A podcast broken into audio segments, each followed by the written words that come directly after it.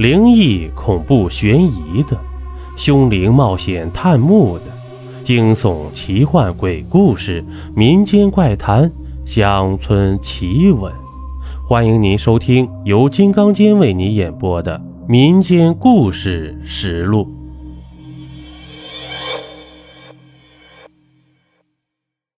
我从来没有来过富二的家。在这之前，我猜想过无数次他的闺房会是什么情景，但是没想到会是眼前这个样子。天哪！房间里堆满了琳琅满目的艺术品，全是美轮美奂的雕塑，铜的、镀金的、陶瓷的，大小不一，姿态各异，而且个个栩栩如生。其中最精美的是女性塑像。全裸、半裸的美不胜收啊！有几尊雕塑甚至完全按照真人身材制作，姿势柔美，表情安详，真是难得的佳作。天哪，福尔到底隐瞒了我什么呀？他怎么会有钱收藏这样的艺术极品的，而且数量还这么多？我疑惑地看着福尔，他倚着门苦笑着。很丰富的收藏，不是吗，夫儿？你到底……待会儿再说吧。你累了，先休息一下。我下楼去给你买些吃的回来。夫儿下去了，而我仍旧沉浸在震惊里，没有恢复过来。这些雕塑太美丽，太逼真了，尤其一尊真人大小的陶瓷女雕像。釉质光润如玉，透着晶莹的光彩，形体健美，表情更是刻画的极为精致。我甚至可以感觉到那塑像似有眼波流转，想要开口说话。我细细打量着这雕像，的确，只能用美的令人赞叹这样的话来评价了。但是，我总觉得有什么地方不对，什么地方呢？我脑袋里隐隐有个影子，可是怎么也抓不住实在的头绪。我放弃继续想下去的打算，打量起福尔的房间来。第十一层楼就他一户，这个房子完整的算下来，面积不会小于两百平，这绝对不是工薪阶级可以负担得起的。那么富尔他到底？富尔？究竟有什么不可告人的秘密瞒着我呢？霎时间，各种各样的念头潮水一般涌入我的大脑，我快要想得头昏脑胀，只希望福尔赶快买完东西回来向我解释这一切。信步走到客厅的左边，我随便打开一扇虚掩的门，打开灯，发现这间房居然是个工作室，房间中央摆着一个。雕塑的石膏粗坯，虽然只是个粗坯，但已隐约能看出一点灵韵来了。又是尊女雕，四周则是散乱着放着稿一类的工具，还有一个速写本。我拿起速写本来翻看，居然整整的一本全是福尔，真的是福尔，躺着的、站着的素描，脸部的细致描写，各种表情，甚至。还有裸体的素描，那幅素描是侧身的，富尔表情淡漠的摆了个猫一样的姿势，很是诱人。我的血一下子涌到了脸上来了，这是我从没看到过的。我的思绪越来越混乱，谜团也越来越多，这究竟是怎么回事？我站在工作室的中央，手里拿着速写本，发了好一会儿的呆。小职员夫儿，我的女朋友，整整一层楼的大房子，价值昂贵的塑像，夫儿的裸体素描。忽然间，我想起什么，抓着速写本冲到另外那个虚掩着门的房间去。我猛地把门推开，灯亮了，果然，果然，这房间证实了我的猜想。打开这里的门，这里是另外一间工作室。是用来浇筑石膏的。工作室的一角甚至还有个用来烧制的容器。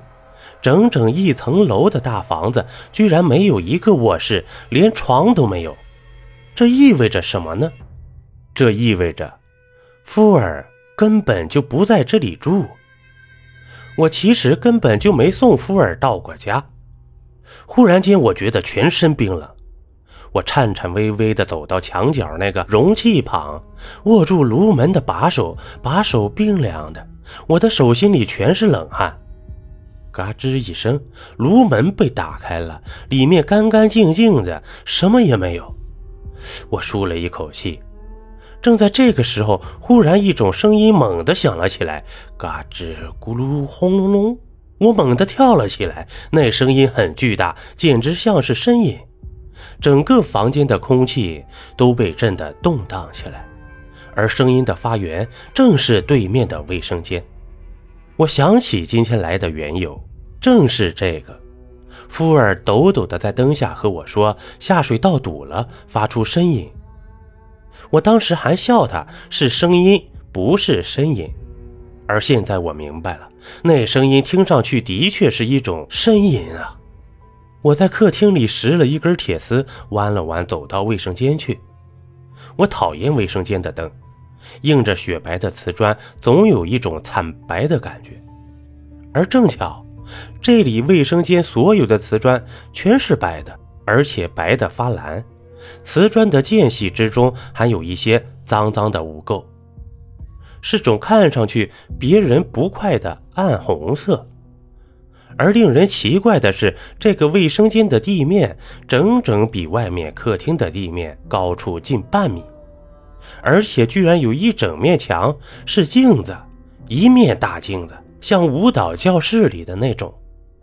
从镜子里望去，有种错觉，仿佛这卫生间成了连体的两个，只不过一个暗一些，一个亮一些罢了。那声音仍在响个不绝。是卫生间的便池发出来的，听上去毛骨悚然，像是魔鬼在哭诉。我打开便池的冲水开关，水轰隆隆的冲下去了。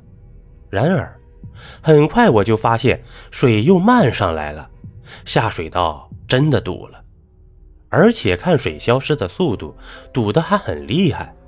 我于是挽起袖子，拿铁丝捞了起来，铁丝伸下去。马上感觉有东西在水底缠上了，我使劲的捞出来，黑乎乎的，带着腐臭难闻的气味，看上去像一些腐烂的布条。我把它扔到废纸篓里，继续捞。然而捞着捞着，我发现自己越来越头昏脑胀，越来越不安，总觉得周围阴气很重，而且有种阴冷的视线，不知道在哪里，死死地盯着我。我的脊背上不停地往外冒着冷汗，电灯这时候忽然猛然地亮了一下，发出噼里啪啦的声音，接着它开始如鬼火一般的闪动起来，半明半暗。便池散发着令人作呕的气息，不停地发出巨大的呻吟声，而且里面居然塞满了各式各样古怪的东西。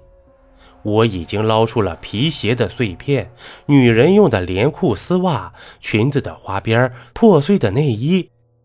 便池的口看起来很正常，可是捞出来的东西尺寸是不可能被完整塞进去的。我几乎已经失去了继续思考下去的力量，只是凭着不知哪里来的惯性，一直继续捞着，不曾停下。好了，这一集播完了。如果您喜欢我的专辑，还麻烦你点个订阅吧，咱们下期见。